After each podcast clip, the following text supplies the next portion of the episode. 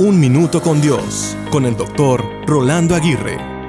Fue en el invierno del año 2001 donde al llegar al aeropuerto de Atlanta, Georgia, nos hicieron salir rápidamente del avión y evacuar apresuradamente el aeropuerto. En aquel entonces, con mi inglés limitado, solo seguía el montón de gente que corría siguiendo las señales hacia la salida de emergencia. Por muchos años había visto las salidas de emergencia en muchos lugares, pero no había sido guiado por ellas para evacuar un lugar tan grande como lo era este aeropuerto. Seguía a la gente, pero más que la algarabía y la fobia social que se podía percibir, pude seguir claramente las señales de salidas de emergencia. Después de estar afuera por algunos breves minutos, nos hicieron entrar de nuevo. Muchos vuelos se retrasaron, perdí mi conexión hacia donde iba, pero gracias a Dios no pasó nada grave. Al parecer era una falsa alarma. Esto me puso a pensar en las salidas de emergencia que debemos tener presentes en nuestra vida. Hay lugares, relaciones y situaciones de las cuales debemos salir rápidamente antes de que sea demasiado tarde.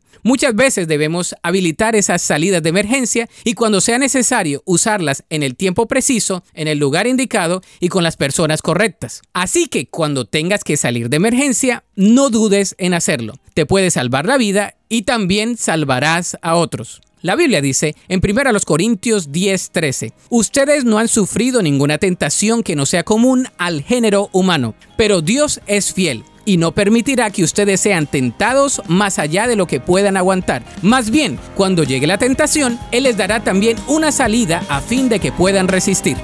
Para escuchar episodios anteriores, visita unminutocondios.org.